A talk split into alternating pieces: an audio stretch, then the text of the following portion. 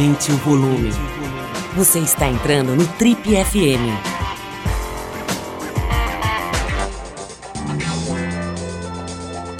Oi, eu sou o Paulo Lima e você está acompanhando a versão podcast do Trip FM. Bom, você que acompanha o Trip FM sabe que a gente volta e meia aborda um assunto que, por incrível que pareça, né, é bastante evitado, não só na mídia, como no mundo de uma maneira geral. Sobre a morte que eu estou falando. Bom, hoje a gente vai conversar sobre morte e principalmente sobre vida com uma professora e escritora muito, muito interessante. Ela tem 57 anos e acaba de lançar o seu primeiro livro, o Para Quando Você Acordar. E para quem não sabe, é uma coletânea de cartas que ela foi escrevendo para o irmão, que passou nada menos do que 15 anos em coma depois de sofrer sete paradas cardíacas quando tinha apenas 41 anos.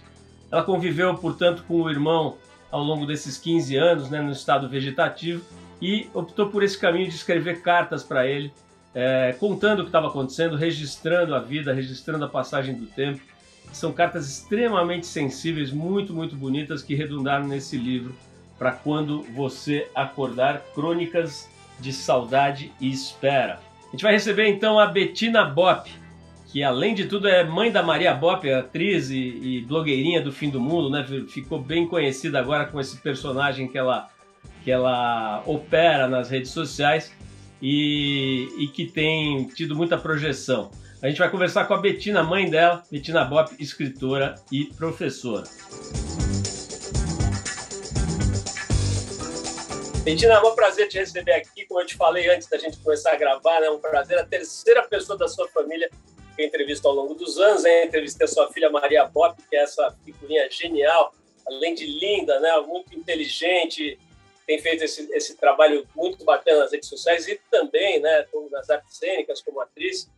A gente bateu um papo aqui alguns anos atrás e tive o prazer de entrevistar o seu irmão, o Fábio, meu amigo de muitos, muitos anos teve aqui, eu chutaria uns 25 anos atrás, conversando um pouco sobre a carreira dele, né, que ele construiu na Polícia Civil. Enfim, muito legal estar com você agora, terceiro membro da, da família, sem falar na Bruna, né, que é essa jornalista genial que trabalhou com a gente, nos deu a honra de trabalhar com a gente aqui na TRIP muitos anos, né, mais especificamente na TPM e em algumas outras publicações. Mas, Betina, é, dito isso, né, quer dizer, de uma certa forma, já falei sobre você através dos seus, mas me conta um pouco assim, quem é você, de onde você vem, né? Vamos começar do começo, quer dizer, qual é a tua história, a tua família de origem, para situar os nossos ouvintes aqui, para eles entenderem ainda melhor o contexto né, do assunto principal que é o teu livro. Por favor, conta um pouquinho da tua história. Tá bom, Paulo. Primeira coisa, queria agradecer muito de estar aqui, porque você é uma referência, um visionário. A Trip sempre esteve à frente do seu tempo. Hoje, coisas que eu leio atualmente na internet, a Trip já falou há muitos anos, né? a TPM também. Então, é um prazer estar aqui. Eu vim de uma família é, pequena, o nosso núcleo é pequeno, em São Paulo, é, porque meu pai, a família do meu avô, por parte do meu pai, é do Sul, né? e meu pai nasceu em Porto Alegre e veio cedo para São Paulo. A mãe dele, né, a minha avó paterna, é do Rio de Janeiro, de, do interior do Rio, de Resende, e que também veio para São Paulo quando casou com meu avô em Porto Alegre. Por parte da minha mãe, minha mãe é do interior de São Paulo, de Santa Rita do Passa Quatro, e uma parte da família de Birigui, também interior de São Paulo. Então, aqui em São Paulo, morávamos nós, eu, é, meu irmão mais velho, Itamar, meu irmão mais novo, Fábio, meus pais, meus avós, né, por parte da minha mãe, eu só tinha minha avó, meu avô morreu quando minha mãe tinha 14 anos. E, um irmão do meu pai que morava aqui em São Paulo e tem meus dois primos. Fora isso, assim, um, o irmão da minha mãe é, morava em Porto Alegre, depois no Rio, e a gente se via nos natais. Então era um núcleo pequeno, uma família pequena, e sempre fomos muito unidos, assim, sempre teve muito diálogo em casa, é, somos uma, uma família privilegiada, é, a gente cresceu no Alto de Pinheiro, sempre estudou em colégio particular, e eu tenho diferença dos meus irmãos de um ano e meio. Um ano e meio para o Fábio, um ano e meio para o Itamar. Então a gente sempre foi muito unido. É uma coisa que meu pai incentivava muito, que a gente fosse amigo. É, ele falava: vocês podem brigar fora de casa, dentro de casa, fora de casa, vocês têm que se proteger e têm que ser muito amigos. E a gente sempre foi. Em casa, claro que brigava, mas fora de casa a gente se apoiava muito. É, meus pais é, sempre foram muito próximos, né? É, meu pai participou muito da nossa criação, que era uma coisa meio rara na minha geração, assim, um pai presente. E ele era um pai presente de ir assistir nossos jogos na escola, participar de reunião de pais, levar na escola, buscar na escola, levar em festa, buscar em festa. Todos os nossos amigos conheciam meus pais, as reuniões eram em casa, eles sempre gostaram muito de receber. Então, os amigos estavam sempre em casa, minha casa sempre foi muito cheia. E cheia, assim, para almoçar, jantar, a gente nunca sabia quantas pessoas viriam.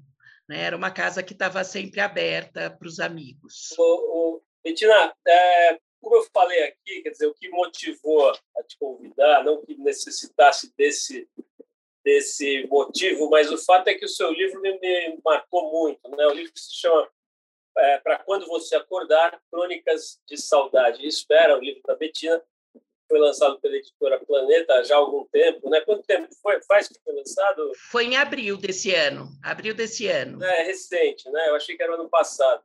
E tem um prefácio da nossa querida Mili Lacombe, né, que trabalhou e trabalha com a gente há muitos anos.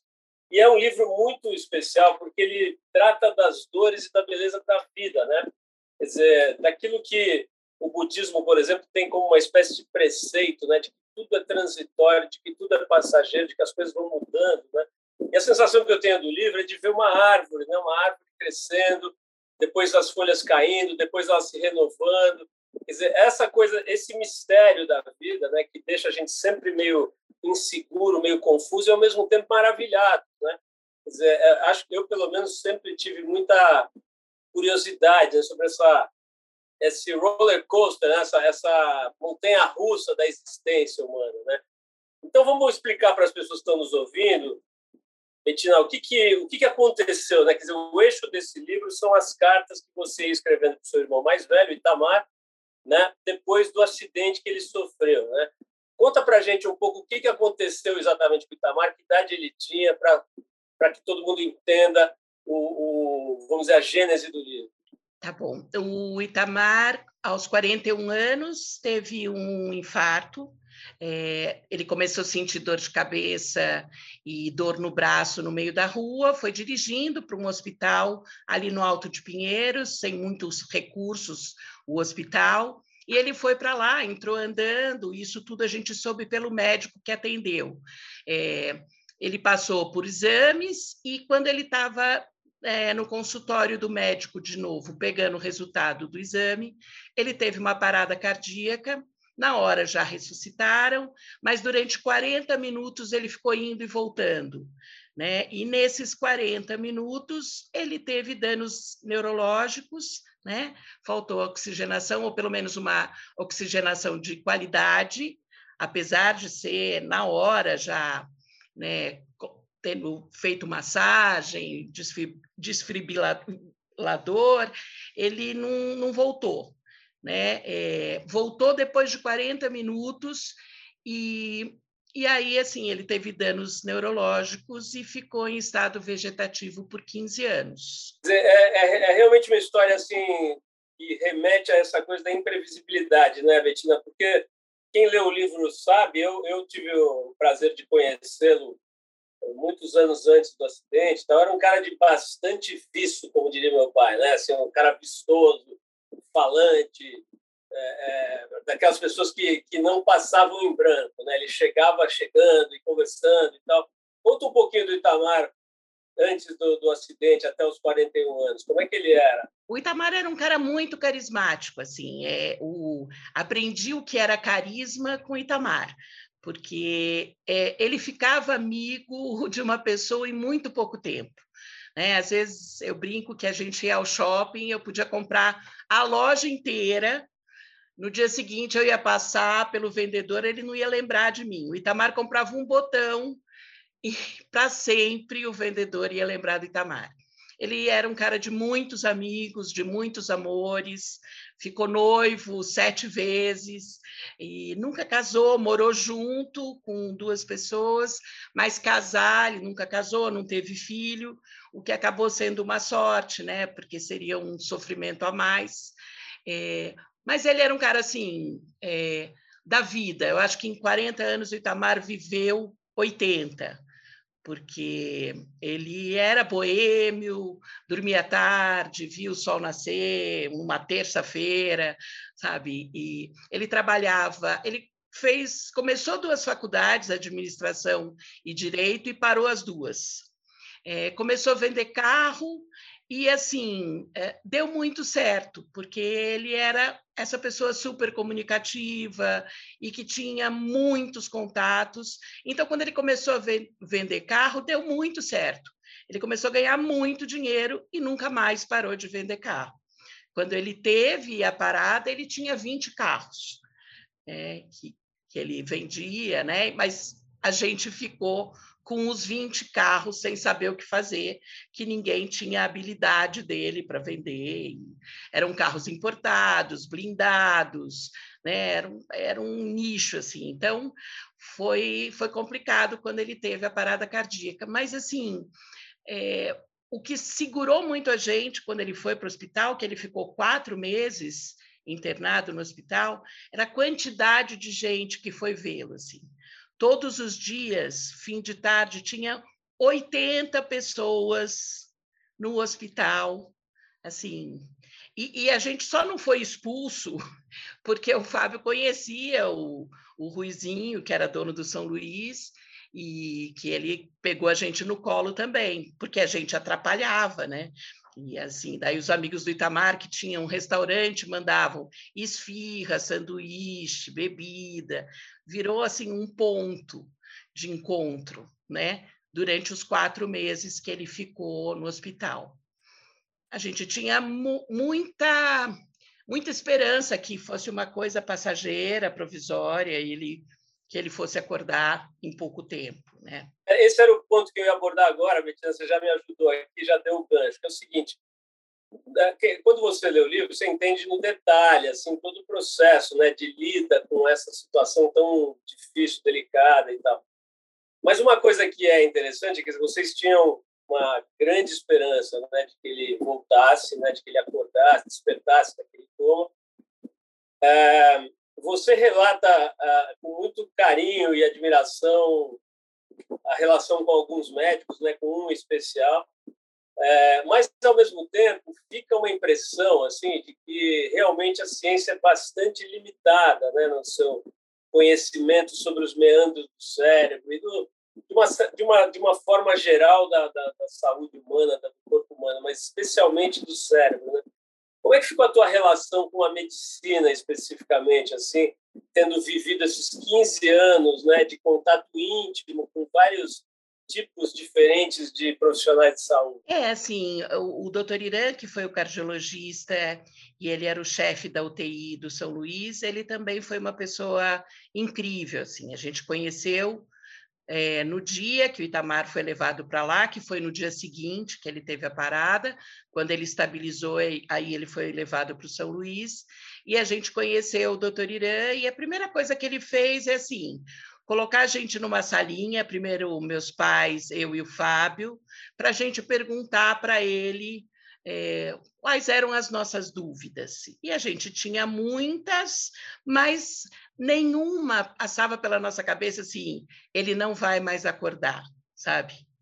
Era assim, nossa, é, será que ele corre risco ainda de morrer, né? Era uma coisa assim, por conta do coração. A gente ainda não sabia que tinha um dano neurológico porque ele estava sedado ainda, né? Mas daí ele chamou meus filhos para conversar. Além da Bruna, é, eu tenho o Luca, que é gêmeo da Maria.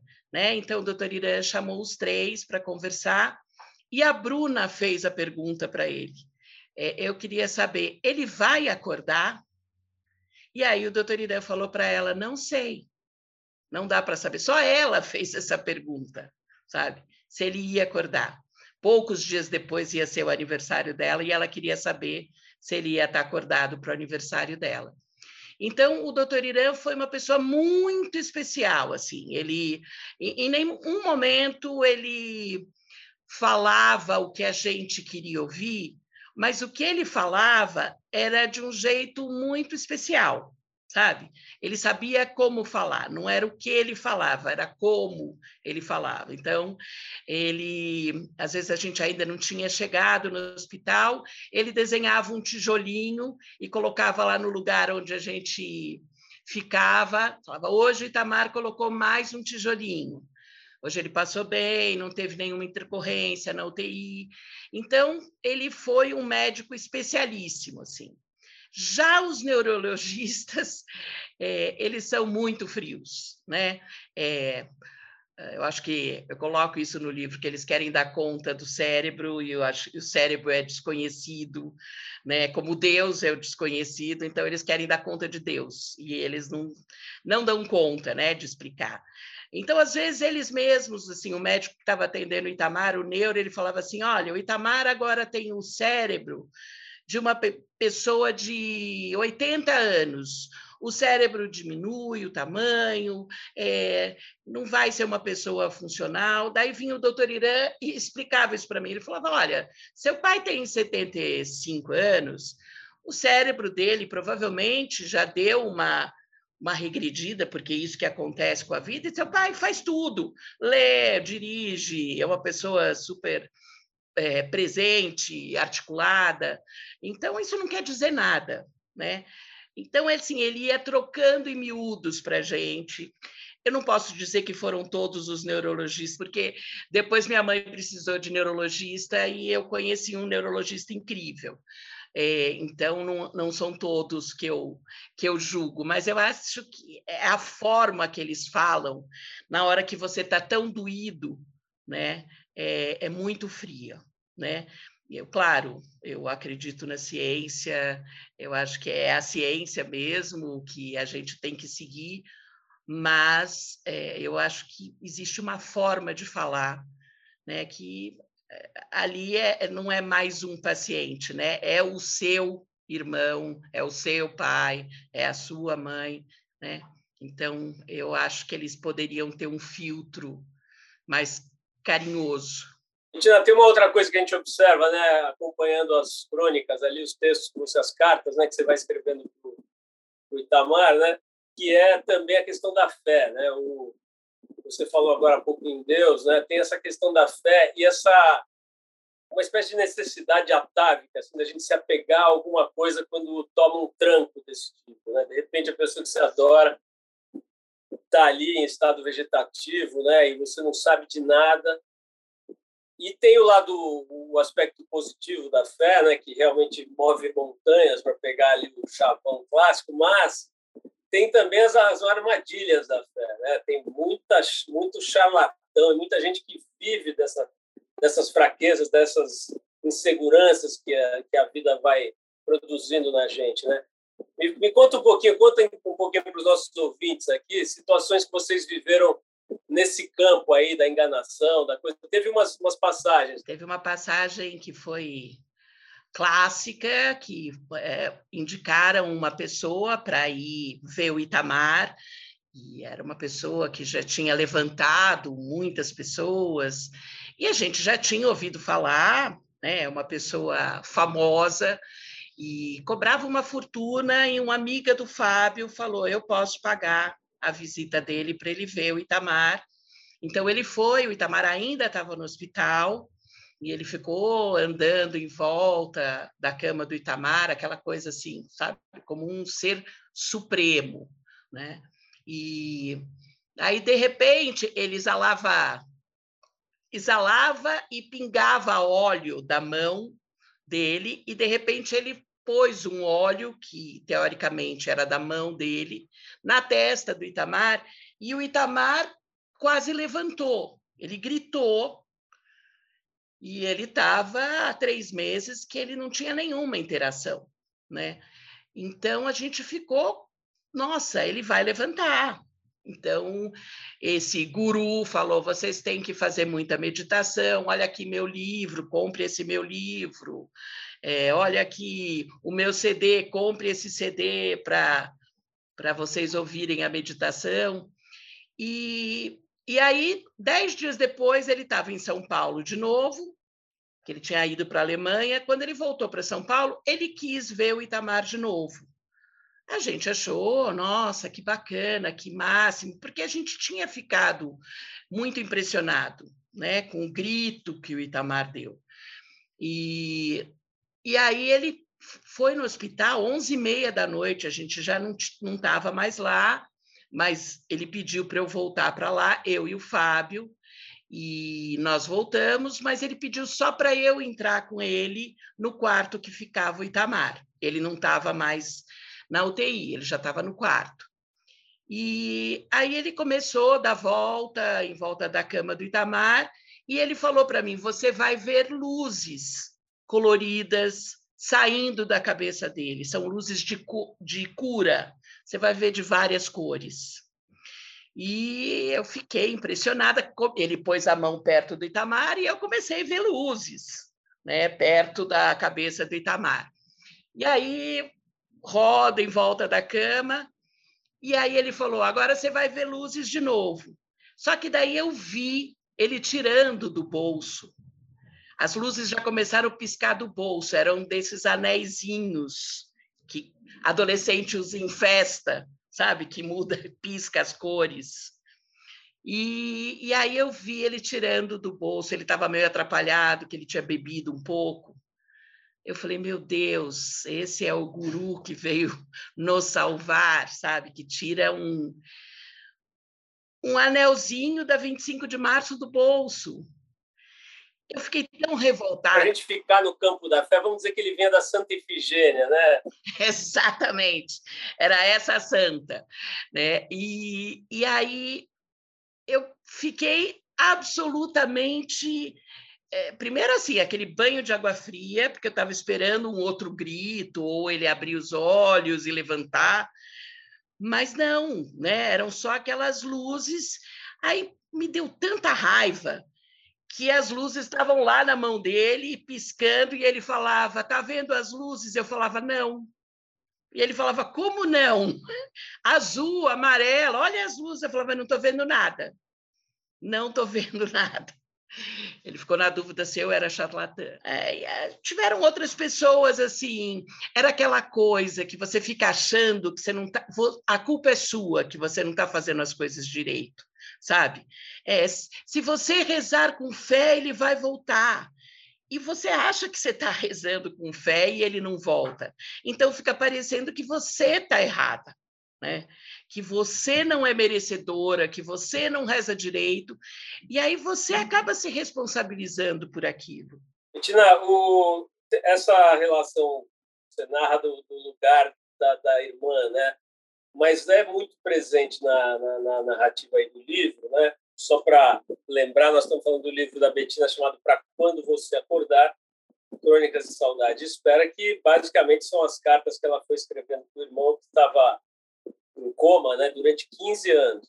E, enfim, mas uma relação que, que é muito tocante, né, o impacto dessa, desse acidente, digamos, sobre a sua mãe, né, coisa da, da relação da mãe que tem o filho ali é, afastado dela, no certo sentido. Né? Apesar dela falar, eu quero Itamar do meu lado do jeito que for, mas a gente vai sentindo né, a dor e a tentativa dela lidar com isso. Né? Claro que o seu pai, o seu pai, para sua filha, para todo mundo, para o seu irmão, foi muito difícil e dolorido, e acho que é até hoje. Mas conta um pouquinho do impacto disso sobre a mãe, né? Quer dizer, como é que a sua mãe lidou com o filho dela ali nessa situação ao longo de 15 anos? É, eu acho que é assim, é, meu pai era um cara de fé, e, mas ele ficou resignado, sabe? Assim, é isso que nós temos, o Itamar vai ser assim agora, mas ele não morreu.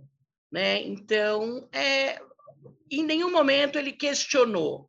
A minha mãe agia assim, né? Ela teve no hospital essa fala que eu quero Itamar de qualquer jeito, e, e o Itamar ficou. Então, assim, em nenhum momento minha mãe reclamou. Às vezes os médicos falavam coisas duríssimas para ela e eu ficava ali assim, ai, será que ela ouviu? E aí ela oferecia uma goiabada para o médico, ela perguntava do filho do médico, perguntava da cidade do médico. Eu falava, bom, ela não ouviu ou não entendeu. Mas na verdade não era isso. Assim, o Itamar estava ali do lado dela, foi para a casa dela em home care, que era também uma invasão de domicílio, porque era aquela quantidade de pessoas 24 horas, né, que graças a Deus a gente teve isso, né, esse suporte de home care, mas tinha mais gente de fora do que da família, né? Era fono, físio, enfermeiro, auxiliar de enfermagem, cuidadora. E minha mãe, assim, o tempo inteiro presente.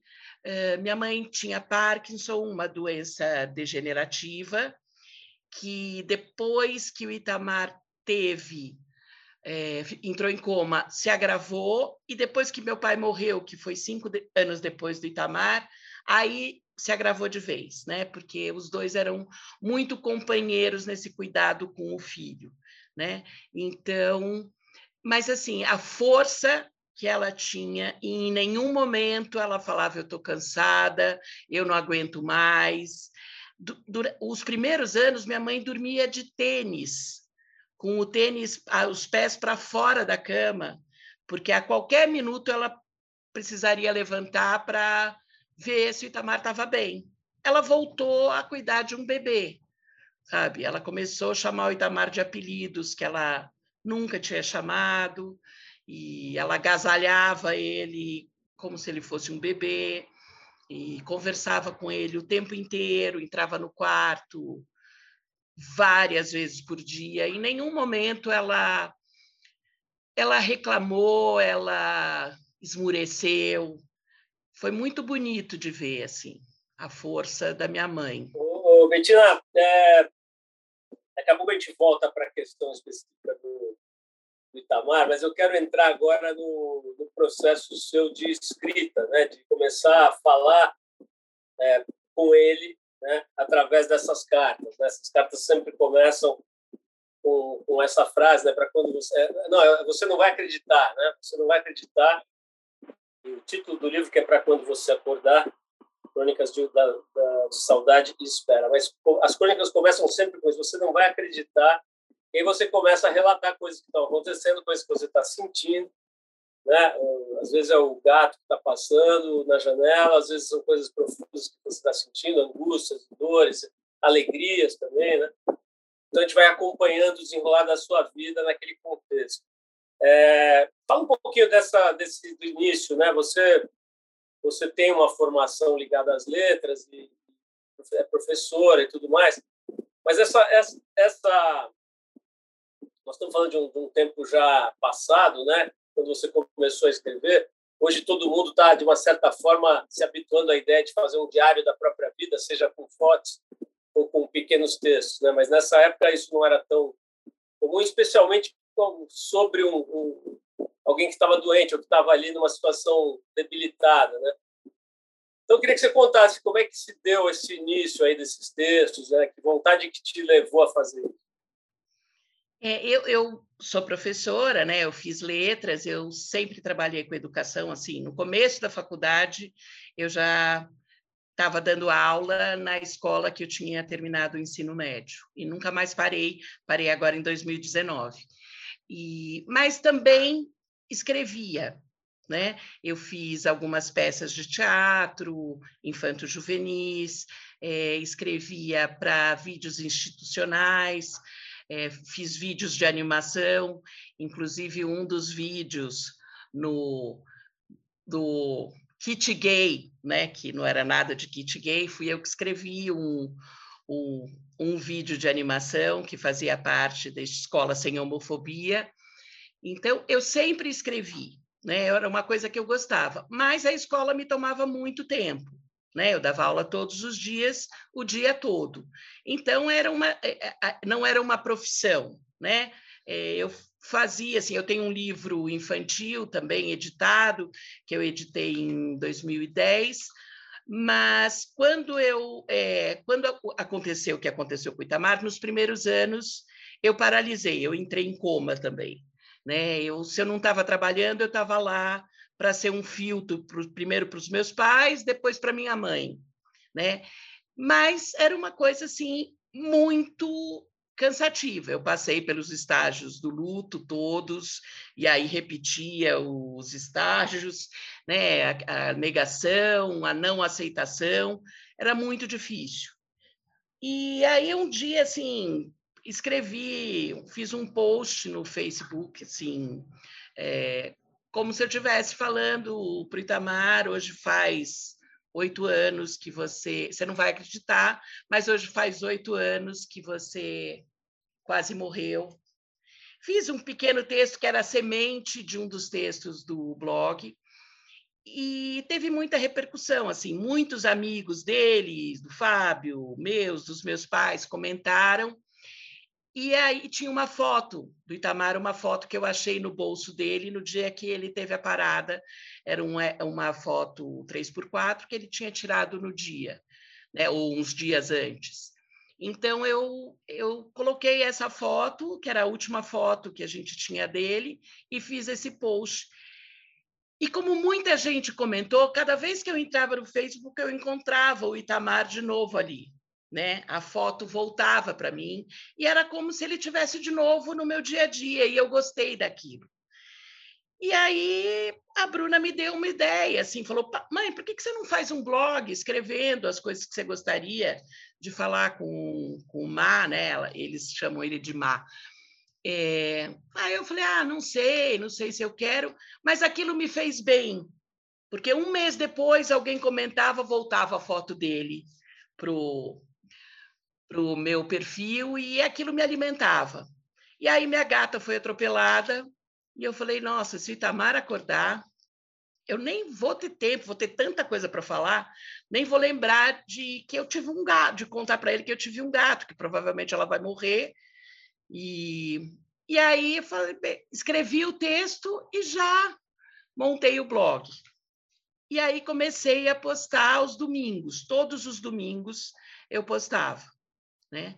E colocava o link na minha página, e aí as pessoas começaram a compartilhar e foi crescendo. E de repente, assim, em mais de 100 países, as pessoas me seguiam e mandavam mensagens, mensagens incríveis, assim, que foi me alimentando, né? E, e aí eu fui vendo como a escrita estava me salvando, estava me fazendo bem né? Estava me organizando, era uma forma de. É, eu sentia o Ita presente fora do quarto, né? Que era como se eu tivesse com ele contando uma coisa. É uma coisa meio familiar da gente falar. Você não vai acreditar. Sabe que eu encontrei? Né? Era uma coisa que a gente falava entre a gente.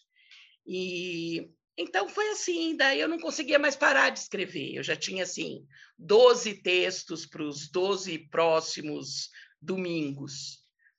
E eu vi como isso foi me curando, foi realmente a minha terapia, assim. Ô, Betina, você teve a sorte, talvez, né, de começar esse trabalho quando a, a, a internet talvez estivesse na sua fase infantil, digamos, né? E, e então o, o retorno era muito positivo, muito inspirador, estimulante, né? É, hoje a gente está vendo, outro dia um convidado nosso uh, usou uma expressão que eu achei ótima, ele falou assim, olha, hoje os, os, os, fóruns de discussão na internet são a caixa de gordura da humanidade, aquele dejeto que ninguém quer nem ver, né? nem passar perto. É, você, ao longo dos anos, foi experimentando um pouco desse outro lado, esse lado nefasto das redes sociais. Eu, sei que você, eu vi aqui numa entrevista sua, você menciona que chegou a ter um hater ali, alguém que, que, que enfim, que se expressava contra seus textos, aquela, aquela narrativa. Me conta um pouquinho o quanto esse aspecto, esse, esses aspectos nefastos da, da, das redes sociais, o quanto eles tocam em você. É, assim, eu realmente peguei uma internet ingênua e doce, porque eu só recebia amor, sabe? Só. Uma pessoa, um músico de Manaus fez uma música em homenagem ao Itamar. Uma senhora que fazia bolo em Minas Gerais falou: quando o Itamar acordar, o bolo que ele quiser eu vou fazer. E assim, era só amor, só é, assim, histórias lindíssimas que as pessoas falavam: olha, eu não falava com meu irmão há anos, depois de ler seus textos, estou entrando em contato com a minha família. E foi muito bonito. Daí começaram a sair umas matérias, é, saiu no Razões para Acreditar, em seguida é, começaram a sair outras matérias falando sobre o blog e a minha escrita para o ITA. E aí eu li o primeiro hate, assim, uma pessoa falando para que perder tempo com um semi-morto? E aquilo me pegou assim, fiquei até com dor de garganta, assim, demorei para perceber o que estava me fazendo tanto mal, mas era isso, assim. Eu falei, nossa, que ataque gratuito. Agora, com o livro, daí o ataque já é mais, é agora a caixa de gordura, né? A Maria postou no, no Twitter um dia que, que eu estava lançando o livro, e daí uma pessoa comentou: Nossa, mas por que manter tanto tempo uma pessoa viva? É, aí um outro falou: para ganhar dinheiro com ele. É isso que eles querem, fazer o livro e ganhar dinheiro. E, na verdade, né, não é permitida eutanásia é, no Brasil, não era uma coisa que a gente faria, mas não julgo quem faz. E, no caso de Itamar, ele não tinha morte cerebral né? É, e ele não era ligado em nenhum aparelho, só a gastro de alimentação, que era colocado para ele se alimentar por uma dieta, né, por uma sonda, mas ele não tinha respirador, ele nunca fez traqueostomia, ele não tinha marca-passo, ele não tinha nada, ele estava vivendo por conta dele. Então, se a gente resolvesse matá-lo, seria de fome, né? Então, assim, não é uma coisa que não seria, seria um, chamar homicídio privilegiado, se a gente resolvesse matá-lo, né? Seria um crime, né? Então, as pessoas julgam sem saber. Ninguém, ninguém é obrigado a saber, mas pode perguntar em vez de julgar, né? Assim, por que, que vocês mantiveram tanto tempo ele vivo? Na verdade, ele que se manteve vivo, né? Não foi uma coisa que a gente, ah, deixa ele nas máquinas por esse tempo todo. Claro que não. Ô, Betina, já que você falou, você mencionou aí na publicação da Maria, né? É, eu queria virar um pouco a, a câmera para esse lado, né? De repente você é mãe de uma atriz que que faz muito sucesso, né? E, e ainda por cima ela cria na, na, no mundo digital um personagem que faz mais sucesso ainda, né? Que é a blogueirinha do fim do mundo, né? Ela faz uma espécie de paródia e uma uma crítica social bastante contundente, bem humorada e tudo mais. E, come, e esse negócio explode, né? Vira uma coisa importante, tem, começa a ganhar espaço na televisão e tal. Como é que você fica como mãe, né? A gente falou agora há pouco da sua mãe com relação ao filho que está ali fragilizado, né?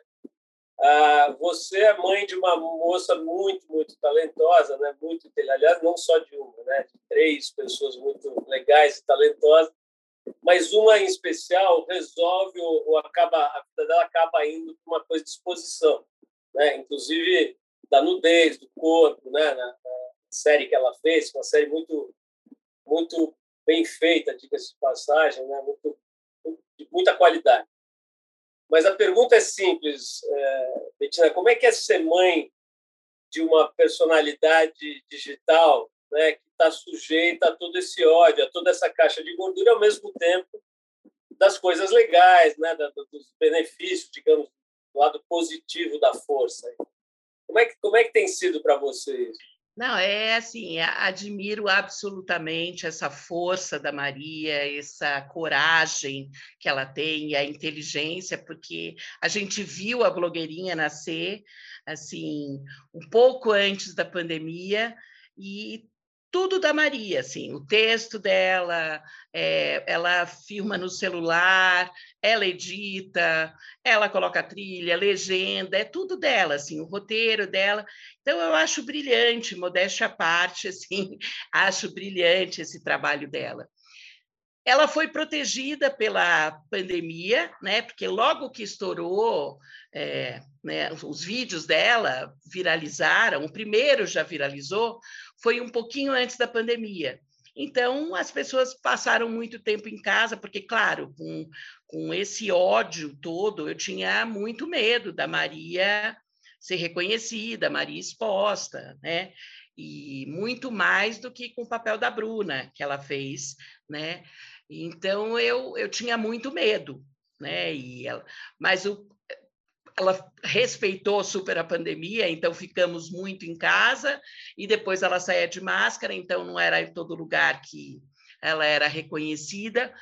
Claro que o inbox ela recebe é, o, muito hate, mas não é uma coisa assim, é, num volume que eu vejo outras atrizes é, receberem. Eu acho que ela é muito corajosa, Maria, assim, e essa coragem também assusta né? Essa coisa quando vão bater de frente, ela leva para ironia ou ela bate é, com a mesma intensidade, a pessoa fala, opa, né? Então. Betina, voltamos agora para o quarto do Itamar, ali, os 15 anos, né? Dessa, dessa dificuldade, dessa angústia e tal. Eu queria saber o que você aprendeu sobre a morte, né? Você viveu a morte dele logo depois da sua mãe, né? E seu pai também nesse período, que foram várias porradas, com perdão da expressão, né, que vocês receberam ali, de alguma maneira administraram, né? A gente aprendeu bastante aqui recentemente com uma entrevista que a gente fez com uma, uma moça genial que está vivendo chamados cuidados paliativos, né? Ela tem um câncer grave e ela e ela resolveu trabalhar com isso e ela tem escrito sobre isso e falado e tudo. E foi muito, muito, vamos dizer assim, esclarecedor, de uma certa forma inspirador, né? a forma como ela está lidando com a própria, o próprio passamento, digamos, né? assim, que está é, acontecendo, felizmente, bastante lentamente, mas que é algo inexorável. Né? É, o que você aprendeu sobre a morte vivendo esse processo aí, Betina?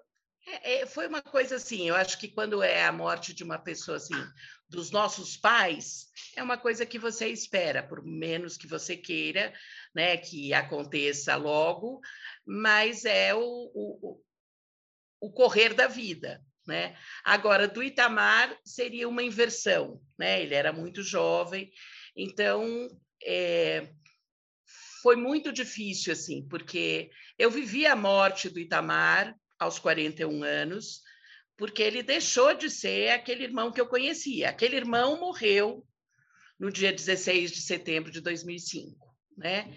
E ali eu tinha um outro irmão que eu precisava amá-lo, mas que eu nem conhecia, né? As mãos mudaram, é, o Itamar só tinha dele mesmo o, o som do espirro e do bocejo. O resto não era mais meu irmão, assim, um cara forte, né, que estava sempre sorrindo, né? Eh, esse irmão eu tinha perdido e eu tinha que amar esse outro, né? Então foi muito difícil com isso com o Itamar. Com meu pai, que meu pai morreu cinco anos depois do Itamar e, e ele teve uma leucemia. Então meu pai morreu em oito meses, assim. É, mas eu aceitei a morte dele, assim, né? Eu não queria ver meu pai sofrendo e realmente ele não sofreu. É, a morte é sempre é uma coisa difícil, né? O luto é muito difícil, né? O luto em vida é muito difícil também, porque você não se permite perder a esperança e viver esse luto, porque parece que você está desistindo da pessoa, né? Depois a minha mãe com Parkinson, ela, eu também fui perdendo minha mãe em vida. Eu também fui vivendo o luto da minha mãe, né? E durante esse tempo inteiro, a minha mãe sempre falou para o Itamar: é, a gente tem um combinado. E esse combinado era deles irem embora juntos. Era uma coisa que ela falava desde três anos depois, quatro anos depois, uma vez que ele precisou ir para o hospital e ela ficou achando que ele ia morrer, e ela falou no hospital: é, a gente vai embora junto, vamos, a gente tem esse combinado, vamos embora junto. E realmente eles foram embora juntos. O Itamar no dia 7 de setembro de 2020 e minha mãe no dia 9 de setembro de 2020. Ela nem soube que ele tinha morrido. Ela estava hospitalizada e aí o Itamar morreu, ele teve uma pneumonia e acabou morrendo. E eu falei para o médico dela, e aí, doutor Rodrigo, minha mãe está no hospital e o Itamar morreu, a gente fala para ela, ele falou, vamos esperar umas 48 horas. E estava assim, no auge da pandemia, a gente não podia quase visitá-la por causa da Covid. Então, quando o médico me ligou quarta de manhã, eu achei que era para falar, vocês querem vir aqui para a gente conversar com ela? Mas não, ele falou: sua mãe teve uma parada e morreu assim, fazendo fisioterapia, ela apagou. Então, assim, eu fico pensando que a gente deve morrer enquanto a gente ainda é amável, assim, as, enquanto as pessoas amam a gente, porque tem uma hora que vira um peso, né, é, para o outro, né? É, eles não viraram um peso para mim, inclusive eu, eu acabei de escrever meu segundo livro, que chama Afetos Colaterais, por causa do Parkinson. Minha mãe tinha efeitos colaterais do remédio, e um dos efeitos era alucinação, delírio, demência. E eu achei que, é, não romantizando a demência, mas as coisas que minha mãe falavam, falava, parecia poesia, sabe? Então, eu dei a volta, assim, quando ela ficou muito trabalhosa uns anos, é, muito pesada, e eu achava uma pena eu me despedir dela, ela sendo uma pessoa pesada, porque a gente a vida inteira se deu muito bem. Mas aí a demência nos resgatou, assim, porque ela falava coisas tão bonitas, tão poéticas, que nos últimos sete anos dela a gente ficou muito próxima, porque eu ia escrevendo as coisas que ela falava, do tipo assim: olha, a banana está com os olhos cheios de lágrima. Eu achava lindo, assim. Eu fui anotando e agora virou um livro, né? Vai ser lançado ano que vem. A impressão que eu tenho é que você trata dos mistérios da existência, né? daquilo que a gente não vai compreender, e também, da mesma forma, daquilo que a gente consegue compreender, mas muitas vezes não para para ver, né? para observar. Então, tem uma coisa muito fina, muito sutil na tua, na tua literatura aqui, que eu pessoalmente adorei. Aliás, eu comprei esses dias um livro seu para presentear uma pessoa, então posso dizer que está nas livrarias virtuais, porque eu acabei de comprar. Então, quem quiser conhecer mais a fundo esse a vida da Betina, né, através desse livro, da Betina, da família dela e a existência humana, né, porque no fim é disso que você fala, né, das, dos mistérios, das angústias, das alegrias, né, as coisas vão acontecendo, os filhos vão evoluindo, vão crescendo, a gente vai acompanhando, é como se a gente estivesse ali numa, numa espécie de, de buraco da fechadura, ali olhando pela, por, uma, por uma, uma família, uma, uma, uma, árvore né, que vai crescendo, vai trocando as folhas.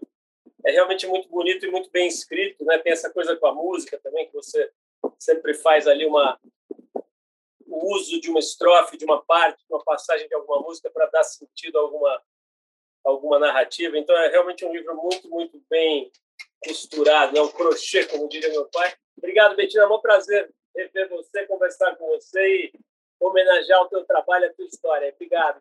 Muito obrigada, Paulo. Foi demais. Muito obrigada mesmo. Você gostar do livro vale muito. Você ouviu mais uma edição do Trip FM, uma produção da Trip no ar há mais de 37 anos. Direção e apresentação, Paulo Lima. Produção, roteiro e edição, Adriano Conter. Se você quiser ouvir outras entrevistas das edições anteriores do programa, é só acessar o tripfm.com.br.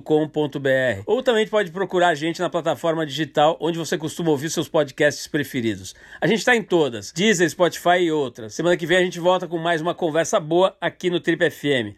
Abração e até lá!